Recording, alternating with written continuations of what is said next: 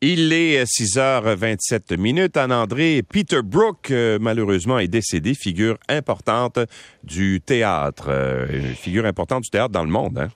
Dans le monde, il avait 97 ans. Ça faisait des années qu'il travaillait justement pour le théâtre un peu partout. Et ben, on en parle dans les quotidiens au Canada, mais j'ai vu des gens qui en parlaient à Paris, des gens qui en parlaient à Londres parce que il est britannique, il a vécu longtemps à Paris, mais vraiment là, c'est partout sur toutes les lèvres ce matin parce que ce que je disais, c'est que les gens le qualifient de légende, de maître du théâtre, de génie. Puis vous savez comme des fois on reconnaît un génie, on sait, on, connaît son travail, mais lorsqu'il décède, ça permet de faire une rétrospective de sa vie et c'est tellement impressionnant ce qu'il a fait.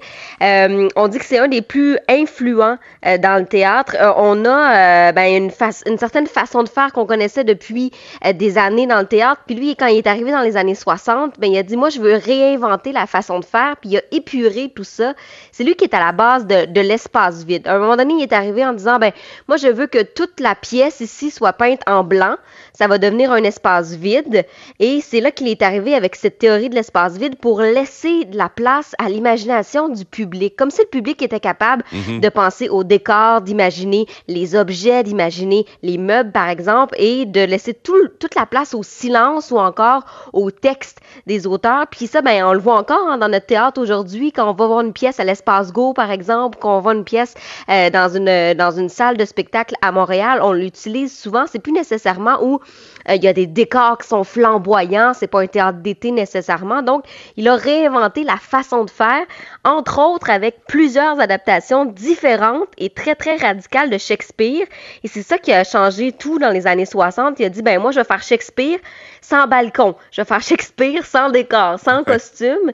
Et ça permettait de redécouvrir des textes qu'on connaissait, mais d'un angle qui était différent. Il s'est promené en France, en Espagne, en Inde, aux États-Unis, avec des pièces euh, qu'on connaissait, mais qui, qui, chamboulaient un peu la façon de voir les choses pour plusieurs, parce qu'on connaît Songe d'une euh, Songe d'une nuit d'été, on connaît Shakespeare, on connaît les classiques, mais là, on arrivait avec une nouvelle façon de voir les choses.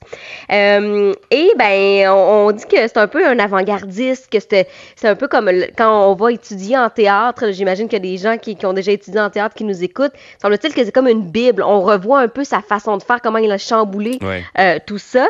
Euh, et euh, à l'époque, il avait dit qu'il pouvait prendre n'importe quel espace vide et en faire une scène. Donc, en dehors des murs aussi d'un théâtre conventionnel. Ça, on voyait pas ça non plus avant nécessairement les années 60. Euh, et ben, en étant un peu partout dans le monde, ben, il est allé dans des petits villages, par exemple en Afrique dans les années 70, pour faire connaître le théâtre, pour faire connaître l'art.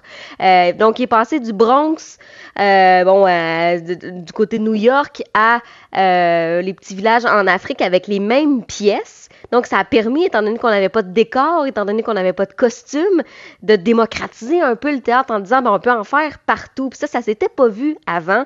Aujourd'hui, les réactions sont vraiment, vraiment nombreuses. Il y a entre autres Emmanuel Macron, hein, qui est le président français, qui a dit que c'était un metteur en scène qui était exceptionnel, euh, qui poussait les, les, les, normes du théâtre à, à l'extérieur des murs.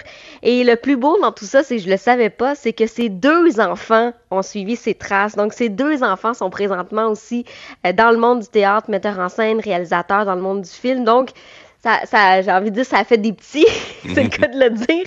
Mais il y a beaucoup de gens qui l'ont suivi dans, dans ces, au début, qui était, ce qui était une folie, mais ça, ça a vraiment permis de connaître un théâtre qui était différent, puis de dire aux gens, ben tout le monde peut en faire du théâtre finalement. Voilà, alors un grand, une grande perte pour le, le théâtre. Merci beaucoup, Anne-André.